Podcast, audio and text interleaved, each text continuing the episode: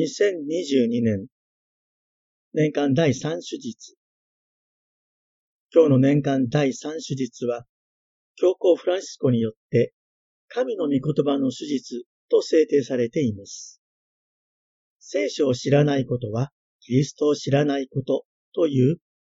聖ヘイロニモの有名な言葉があります。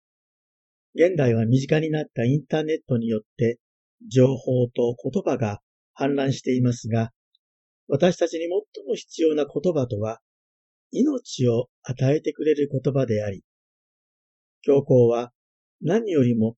神の御言葉を私たちの心の中に迎えようと呼びかけておられます。さて、ルカ福音書を読むシーネンの今日第三手術の福音は、ルカ第四章のイエスがガリラヤで宣教を始められるところなのですが、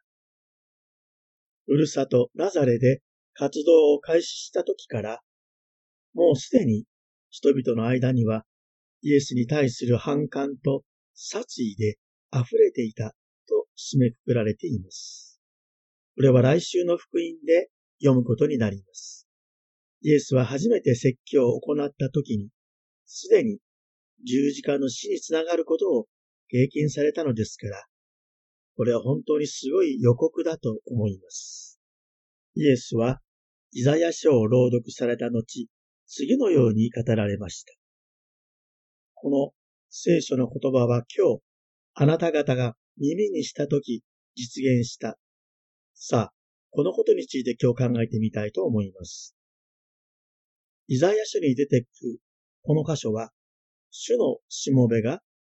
囚われている人に解放を目の見えない人に視力の回復を告げ、圧迫されている人を自由にするということが言われています。キーワードは、解放と自由という言葉です。聖書の原文では、解放も自由もギリシャ語で同じアフェシェスという言葉が使われています。結論から言うと、このアフェシェスという言葉には、イエスの宣教活動、まさにこの方針が凝縮されていると思います。それはつまり罪の許しということです。人間はアダム以来、神から離れてしまったために、悪の力にがんじがらめにされ、その結果、苦しみを負っているのです。イエスは、この状態から人間を解放し、自由にすることがご自分のメシアとしての使命であり、これを今から人々に告げていくのだと宣言されるのでした。これが神の国の到来を告げる福音だったのです。しかもイエスはこの福音を貧しい人々に告げると言われます。貧しいとは単に経済的に抑圧されているというだけではなく、社会から排除されていることを指し、貧しい人とは、当時のユダヤ人共同体の隅に追いやられた人たち、そしてユダヤ人以外の違法人も含まれていました。さらにイエスはこれを主の恵みの年を告げることだと言われています。主の恵みの年とは、レビキに出てくるヨベルの年のことなのですが、これは50年ごとに借金が帳消しになるというありがたい施策が実行される年のことで、土地は元の持ち主に返さなければならないし、借金で奴隷となった人は解放されるという、貧しい人々にはまさに恵みの時でした。イエスはこのヨベルの年になぞらえて、借金からの解放ではなく、罪の力からの解放を実現する。つまり、罪を許すという救いの実現を宣言されたのです。そこでイエスは、今お話ししたイザヤの予言は、あなた方が耳にした今日、実現していると言い切られるのです。この今日という言葉は、ルカ福音書においては特別な言葉として使われています。京都は、神の救いの力が明らかにされるときと強調されているからです。例えば、イエスの誕生では、天使は羊飼いたちに、今日、救い主がお生まれになったと言います。また、徴税人ザーカイは、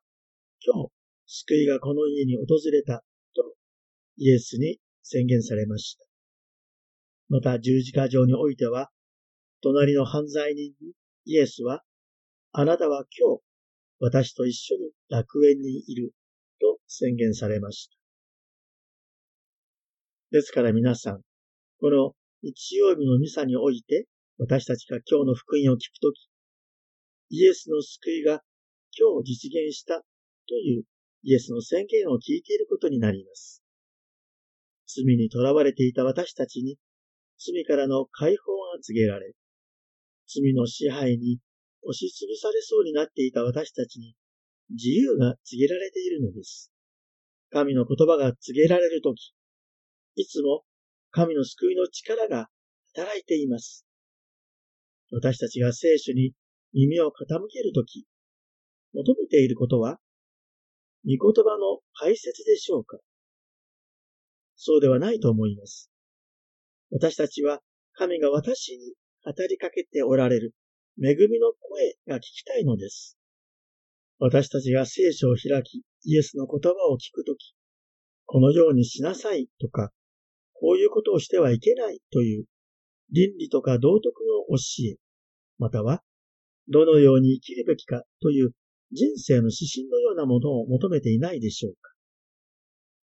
福音とはイエスの宣言のことです。良い頼りの宣言です。ですから私たちは解放と自由という救いの体験を経験したいのです。もちろん、御言葉に耳を傾けるとき、最初から最後までずっと居心地が良いというものでもありません。というのも、自分が悪の力にとらわれ、